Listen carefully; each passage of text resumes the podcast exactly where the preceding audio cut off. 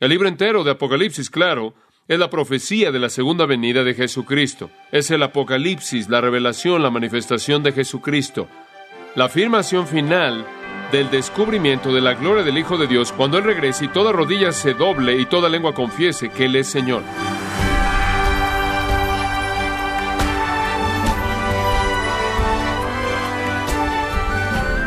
Queremos darle la bienvenida y las gracias por acompañarnos en su programa Gracias a vosotros con el pastor John MacArthur. El sistema de sonido de los aeropuertos ha impedido que miles de pasajeros pierdan sus vuelos y queden varados en el aeropuerto. Ahora bien, cuando se trata de evitar perder el llamado de Dios a la salvación, ¿cuál es el sistema de megafonía que alerta a los pecadores inadvertidos? El pastor John MacArthur le ayuda a no perder la llamada final de salvación de Dios, parte del estudio llamada final, la última invitación de Dios aquí en gracia a vosotros. Si nuestros pecados no son limpiados, si nuestros pecados no son lavados, perdonados de manera absoluta y total, no podemos entrar al cielo. Y el mundo está lleno de personas que asumen que van a entrar al cielo fuera de eso, pero no es así. Un pecado lo deja usted afuera. Esta es una exclusividad contundente. La única manera para poder entrar al cielo es que sus pecados sean perdonados por la fe en Jesucristo y en su muerte y resurrección. Ese es el único camino. Después el versículo 15, por otro lado, dice, fuera, fuera de la nueva Jerusalén, el nuevo cielo y la nueva tierra. Los perros estarán fuera, los hechiceros, los fornicarios, los homicidas, los idólatras y todo aquel que ama y hace mentira. Fuera. Observe el capítulo 21, versículo 27, el último versículo de ese capítulo. Usted se acuerda que ese capítulo nos describe la Nueva Jerusalén, nos describe el nuevo cielo y la nueva tierra, y en el versículo 27 dice, no entrará en ella ninguna cosa inmunda o que hace abominación y mentira, sino solamente los que están inscritos en el libro de la vida del Cordero. El cielo es exclusivamente para aquellos que han sido limpiados, aquellos cuyos nombres están escritos en el libro de la vida del Cordero. Ahora, ¿Dónde están estas personas que están afuera? Versículo 15 del capítulo 20 le dice, y el que no se halló inscrito en el libro de la vida, aquí es donde está, fue lanzado al lago de fuego. El cielo es exclusivamente para aquellos que son perdonados.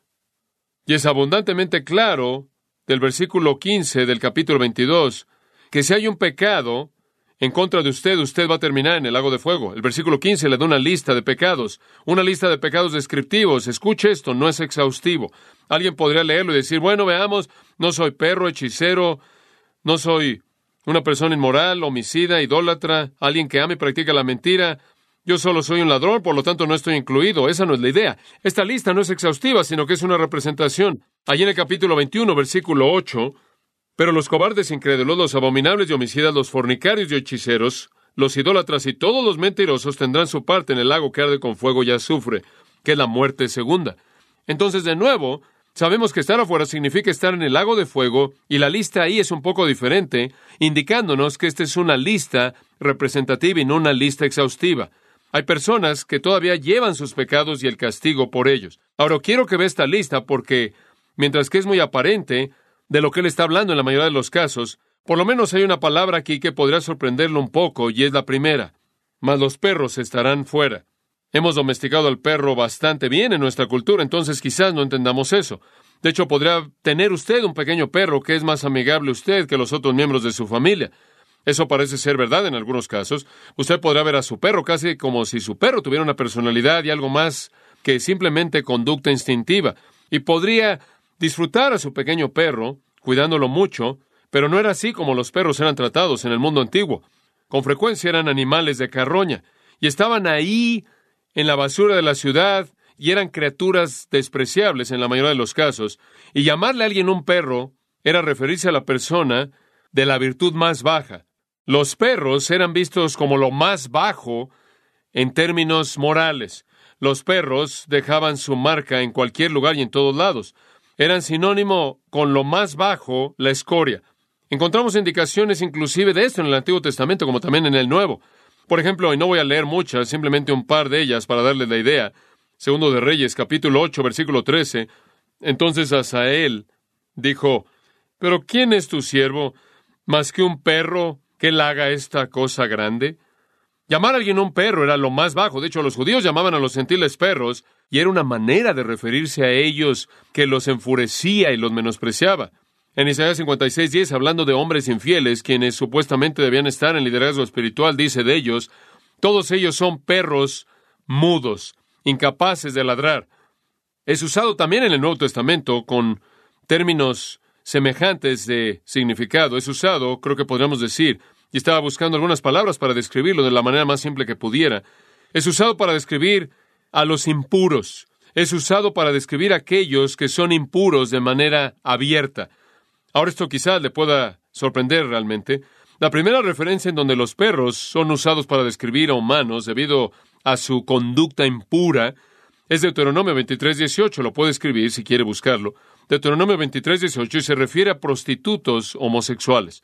Prostitutos masculinos para homosexuales y eran lo más bajo de lo más bajo, lo más bajo de lo bajo.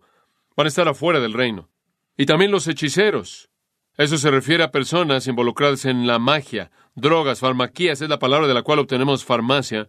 La magia estaba asociada con las drogas, supuestamente para inducir algún tipo de euforia y alguna ascendencia a las deidades. También los involucraba en actividad demoníaca. Afuera están los fornicarios, pornos, de lo cual obtenemos pornografía, aquellos que cometen actos sexuales inmorales. Afuera están los homicidas, eso es bastante claro. Afuera están los idólatras, los que adoran algo diferente del Dios verdadero. Afuera está toda persona que ama y hace mentira. Y aquí tenemos entonces otra lista representativa, como la que mencioné antes en el capítulo 21, versículo 8. Una lista representativa muy parecida a la de 1 Corintios capítulo 6. El Nuevo Testamento está llena de estas.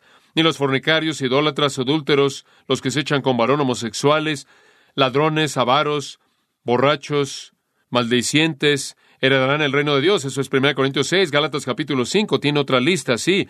Habla de aquellas personas que estarán afuera del reino, inmorales, impuros, sensuales. Habla de su pecado de idolatría, hechizaría, enemistad, contenciones, celos, muestras de enojo, disputas, disensiones, envidia, embriaguez y cosas como estas. Tiene una lista semejante en Efesios 5.5. Ahora, el punto que quiero señalar a partir de los versículos 14 y 15 es simplemente esto.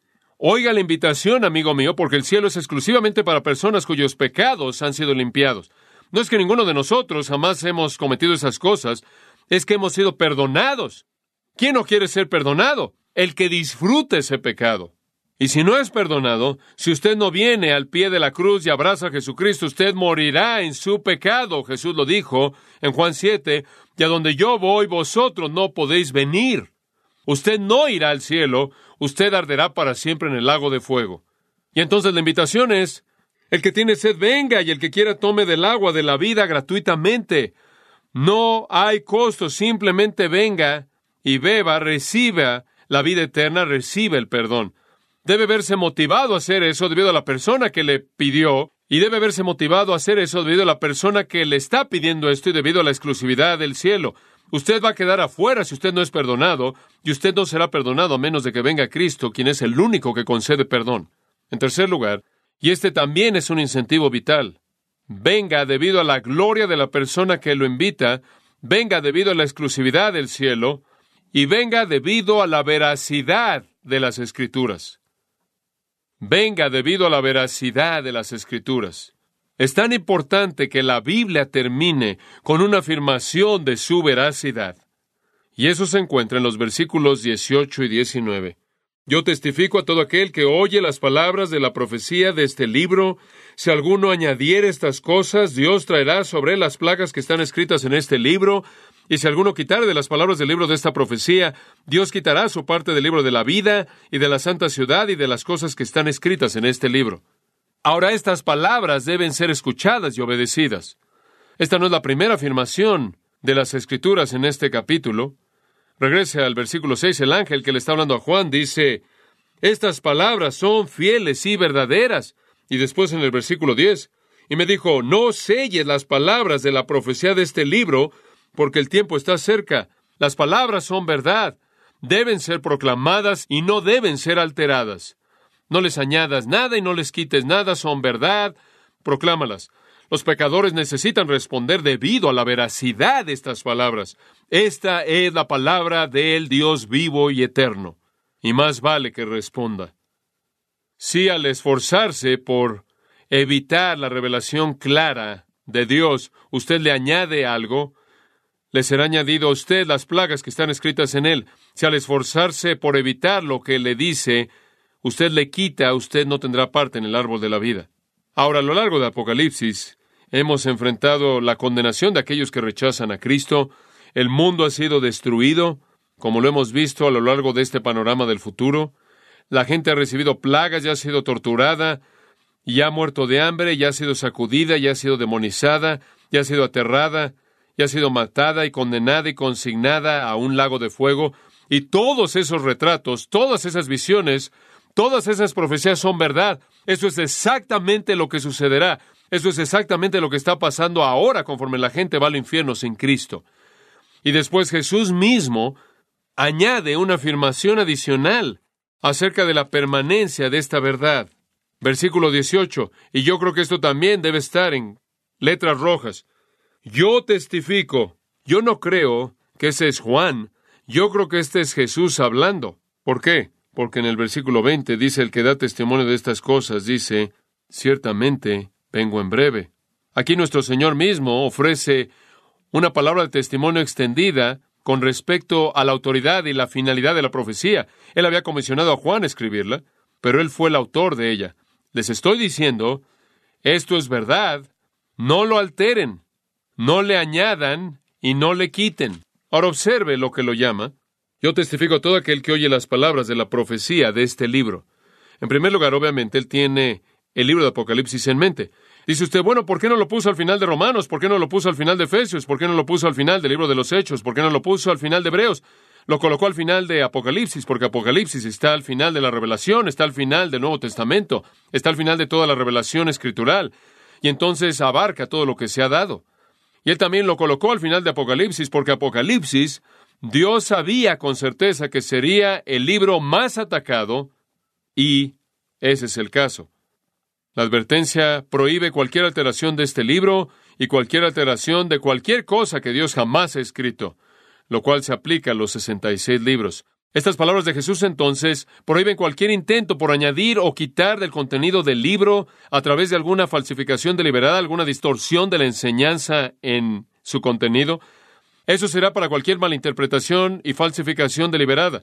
Ahora recuerde, este libro de Apocalipsis, cuando fue escrito, inmediatamente cuando fue diseminado a las siete iglesias, no habría sido popular. Por ejemplo, con Jezabel y sus seguidores que estaban en Teatira. No habría sido muy popular con los propagadores de la religión falsa de los Nicolaitas. Y habría sido muy, muy poco popular con aquellos que estaban en Teatira, quienes habían abrazado las cosas profundas de Satanás. No habría sido nada popular con los calumniadores judíos mencionados en el capítulo 3, versículo 9, y no habría sido nada popular, nada popular con muchos otros. Y entonces habrían comenzado a atacarlo de manera inmediata, y así fue. Y todavía lo están atacando, y entonces es la advertencia, no lo altere, se refiere a Apocalipsis, ahora escuche esto, pero desde Apocalipsis, siga mi pensamiento, toma la historia bíblica, toma la historia bíblica, toma la historia redentora, sigue esto, hasta el final, ¿no es cierto? Este libro nos lleva hasta el estado eterno, hasta el final, el agua eterno de fuego, los nuevos cielos y la nueva tierra eternos. Este libro nos lleva hasta el final mismo. Esta es la razón por la que este libro fue escrito, escrito varias décadas después de los primeros libros del Nuevo Testamento. Lleva el relato del plan de Dios hasta el final, entonces nada debe serle añadido. Después podríamos decir también, cualquier cosa añadida en algún punto en las Escrituras, a cualquier libro en las Escrituras, tendría que haber sido añadido Apocalipsis, porque Apocalipsis es el final, y si quisiera añadir a las Escrituras, tendría que ser colocado después del libro de Apocalipsis, ¿no es cierto? Entonces, cualquier cosa añadida en cualquier lugar es añadida Apocalipsis, lo cual está al final, y no hay necesidad de añadir nada, porque la historia, de manera clara, va al estado eterno, nada más necesita ser dicho. El doctor Thomas dice, y cito, las porciones del proyecto de predicción desde el tiempo de la vida de Juan hasta el estado eterno, cualquier tipo de palabras proféticas serían una intromisión en la esfera de lo que él cubre y constituirían o una adición o sustracción del contenido de Apocalipsis. Entonces el libro final de la Biblia también es el producto de conclusión de la profecía del Nuevo Testamento. También marca la conclusión del canon del Nuevo Testamento debido a que el don profético fue el medio divinamente escogido para comunicar los libros inspirados del canon. Fin de la cita. Eso realmente lo resume. No más revelación, no más don de profecía en su sentido de revelación. Nada necesita ser dicho porque todo ha sido dicho de manera clara hasta el final. No hay nada más que añadir. No se va a dar más escritura y ahora podemos tomar la escritura entregada y entregársela a los santos intacta. Si alguno, versículo 18, añadiere, Dios traerá sobre las plagas que están escritas en este libro. No hay nada más que añadir. El canon está cerrado. El don de profecía en su sentido de revelación terminó. Ya no van a haber más profetas que hablan, ya no va a haber más apóstoles que escriban, ya no va a haber más palabras del cielo, no va a haber más visiones espirituales.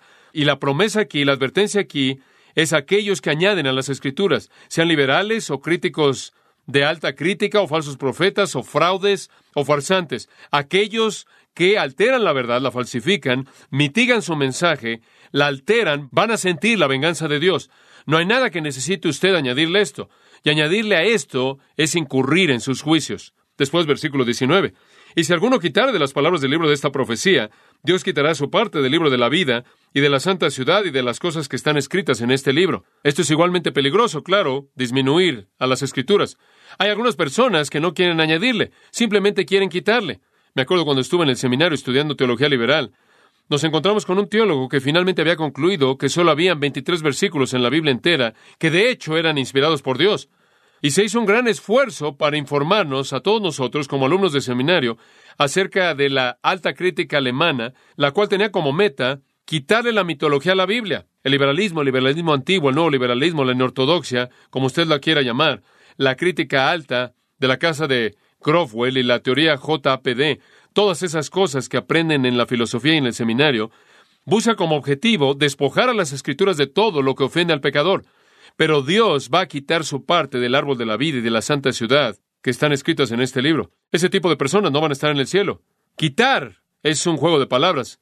Usted le quita las palabras de este libro y Dios le va a quitar su parte en el cielo. La parte que usted hubiera tenido si no hubiera alterado las escrituras.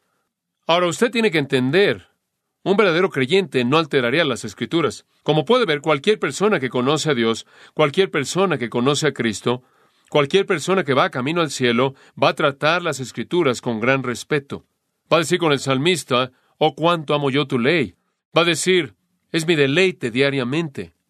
Como puede ver, la palabra de Dios es absoluta, verdad, fiel, permanente y completa, no debe ser alterada, no debe ser cambiada, no se le debe añadir nada, no se le debe quitar nada, y los verdaderos creyentes entienden eso. Ahora, el hecho de que esta advertencia está aquí me indica varias cosas. En primer lugar, indica que los hombres van a tender a alterar las escrituras y probablemente van a alterar Apocalipsis más que cualquier otro libro, y eso ha sido verdad. En segundo lugar, indica que los hombres van a negar su validez porque es tan específico proféticamente, y eso ha sido verdad. Pero también me indica que el Espíritu Santo quiere hacer una afirmación final que abarca todo acerca de lo que usted hace con las escrituras. Y el meollo es que Dios lo ha escrito, no lo borres y no lo expandas. Dice usted, esto me preocupa un poco porque quizás yo he sido culpable de eso. Quizás lo está diciendo y quizás así ha sido. Permítame ayudarle a entender esas cosas. En primer lugar, nuestro Señor no está amenazando a aquellos creyentes que cometen un error en juicio. Él no está amenazando a aquellos que cometen un error en discernimiento. Él no está amenazando a aquellos que han llegado a una interpretación no correcta. Lo que él está haciendo es amenazar a los incrédulos que se involucran en una falsificación y edición deliberadas y en una mala interpretación deliberada y engañosa, aquellos a quienes Pablo llama los que corrompen las escrituras. Ningún verdadero creyente, ningún verdadero amante del Señor de la verdad, ninguno que ha nacido de nuevo por la simiente incorruptible de la palabra de Dios, ninguno lavado por la sangre que limpia, ninguno regenerado por la palabra que limpia, de manera deliberada mutilaría las escrituras, no envenenaría de manera deliberada su propia comida, no lo haría. Un verdadero creyente diría con David, oh cuánto amo yo tu ley. Un creyente podría decir, no, no entiendo todo, no puedo explicarlo todo. Quizás no lo interprete exactamente con precisión cada vez que interpreto, quizás no siempre toque las profundidades de las Escrituras, quizás no puedo entender sus misterios, pero la amo y nunca me atrevería a alterarla. Esa es la señal de un verdadero creyente. Inclusive Jesús dijo eso. En Juan capítulo 8, versículo 31, Jesús dijo esto. Si vosotros permaneciereis en mi palabra, seréis verdaderamente mis discípulos. Si permaneciereis en mi palabra, si descansas en mi palabra, si oyes y obedeces mi palabra, de eso es de lo que está hablando. Ahí en Juan 14, versículo 23, el que me ama, mi palabra guardará. Y después, por lo menos, es el caso de un creyente que la palabra de Dios es todo para nosotros. Como bebés deseamos la leche de la palabra para que podamos crecer. No, los creyentes no adulteran la palabra de Dios, los creyentes no alteran la palabra de Dios, los verdaderos cristianos la guardan, la honran, la aman. Podemos entender de manera equivocada algunas partes de la misma, nuestra teología puede estar mal aquí y allá, pero este no es un ataque deliberado en contra de la verdad. El gran comentarista de años pasados, llamado 6 S-E-I-S-S, escribió lo que creo que es un párrafo muy útil. Escúchelo y cito. Con un corazón honesto y en una actitud de oración, y con estas advertencias solemnes y terribles ante mis ojos, él escribe, me he esforzado por afirmar e indicar lo que nuestro Señor de gracia me ha dado a conocer de manera particular y defenderlo. Si he leído alguna cosa en su libro que no ha sido colocada ahí, o he leído de ahí algo que él no ha colocado ahí, con la tristeza más profunda, yo me retracto y de manera deliberada quemo los libros. Él fue un escritor, él escribió un comentario de Apocalipsis. Además, él añade esto. Si yo en algo he ido más allá de los límites de la sumisión apropiada a lo que está escrito, si en debilidad o de manera intempestiva o confiando de manera excesiva en mi propio entendimiento he distorsionado algo, solo puedo deplorar la falla y orar que Dios envíe a un hombre con más confianza para que nos abra las verdades que aquí están escritas. Según la gracia y la luz que se me han dado, he hablado. Si yo erro, que Dios me perdone. Si tengo razón, que Dios bendiga mi testimonio débil. De cualquier manera, que Dios propague su verdad eterna. Fin de la cita. ¿No es esa una gran afirmación? La palabra es verdad. La revelación en todas las escrituras es verdad. Los verdaderos cristianos la creen y la guardan y la aman y la obedecen. El hecho de que es verdad es un incentivo suficiente para que el pecador más vale que venga porque dice que lo que va a pasar de hecho va a pasar. Y usted no tendrá parte en el árbol de la vida, el cual es un retrato de la vida eterna. No tendrá entrada a las puertas de la ciudad eterna. Entonces la invitación y los incentivos, respeto hacia la persona que le da la invitación, la exclusividad del Evangelio, la exclusividad del cielo y la verdad de la palabra de Dios. Y finalmente, un último punto, los pecadores deben venir debido a la certeza del regreso de Cristo. La certeza del regreso de Cristo. Una última vez, versículo 20. El que da testimonio de estas cosas dice, ciertamente vengo en breve. Amén, dice Juan, ven Señor Jesús. Un último recordatorio. Las últimas palabras que Jesús habló aquí están. Un último recordatorio. Juan oye del Señor mismo las últimas palabras que Jesús habló oídas en la tierra. Las siguientes serán el grito cuando Él venga por su iglesia. Las últimas palabras, ciertamente vengo en breve. Va a pasar exactamente de la manera en la que el libro de Apocalipsis lo describe. Es cierto, y Juan afirma amén. Eso significa que así sea, que así sea. Ven, Señor Jesús. ¿Qué significa eso? Quiere decir, estoy listo, ¿no es cierto? Estoy listo.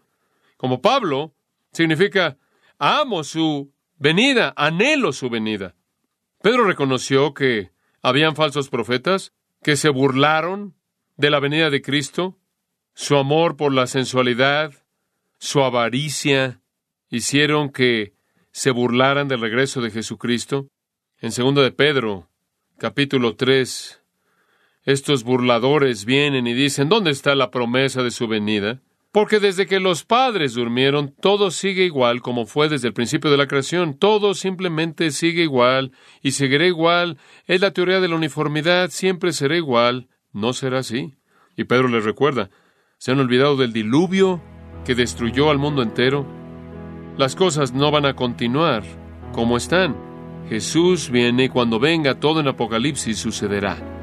¿Puede decir usted, Amén. ¿Sí ven, Señor Jesús? Yo sí. Yo espero que usted pueda. Y después, la bendición de la Biblia. Y usted no sabrá que si el Señor va a escoger una última palabra sería gracia. La última palabra es, la gracia de nuestro Señor Jesucristo sea con todos vosotros. Amén. Y lo último que la Biblia dice es que para los pecadores está disponible que la gracia. Gracia. Después de todo esto, gracia. ¿Es suya? ¿Está listo?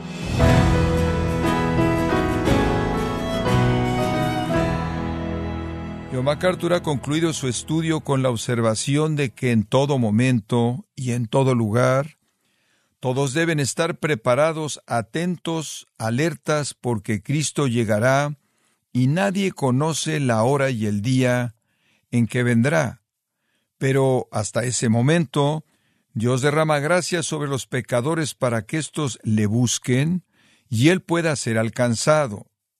De esta forma, concluye el estudio llamado final, la última invitación de Dios, aquí en gracia a vosotros. Y quiero recordarle, estimado oyente, que tenemos a su disposición el libro Comentario MacArthur del Nuevo Testamento de Apocalipsis, donde yo nos muestra que lejos de ser un libro misterioso e incomprensible, el propósito de Apocalipsis es revelar la verdad, no ocultarla. Puede adquirirlo visitando la página gracia.org o en su librería cristiana más cercana. También puede descargar todos los sermones de esta serie llamado Final, la última invitación de Dios, así como todos aquellos que he escuchado en días, semanas o meses anteriores, y recuerde, puede leer artículos relevantes en nuestra sección de blogs, ambos en gracia.org. Si tiene alguna pregunta o desea conocer más de nuestro ministerio, como son todos los libros del pastor John MacArthur en español, o los sermones en CD que también usted puede adquirir, escríbanos y por favor mencione la estación de radio por medio de la cual usted nos escucha en gracia a vosotros. Es importante conocer no solo el país y ciudad de donde usted nos escucha, sino también la radio. Para quienes contactan nuestro ministerio por primera vez, pueden solicitar una copia del mensaje de promoción sin costo alguno, un mensaje por oyente únicamente. Si usted vive en los Estados Unidos o Puerto Rico, escríbanos a Gracia Vosotros, P.O. Box 4000, Panorama City, California 91412. O puede escribirnos a través del siguiente correo electrónico radio arroba gracia.org. En nombre del pastor John MacArthur, nuestra coordinadora de estaciones Marilina Caruli y del personal, le damos las gracias invitándole para que nos acompañe en la próxima edición para continuar desatando la verdad de Dios un versículo a la vez, aquí en gracia a vosotros.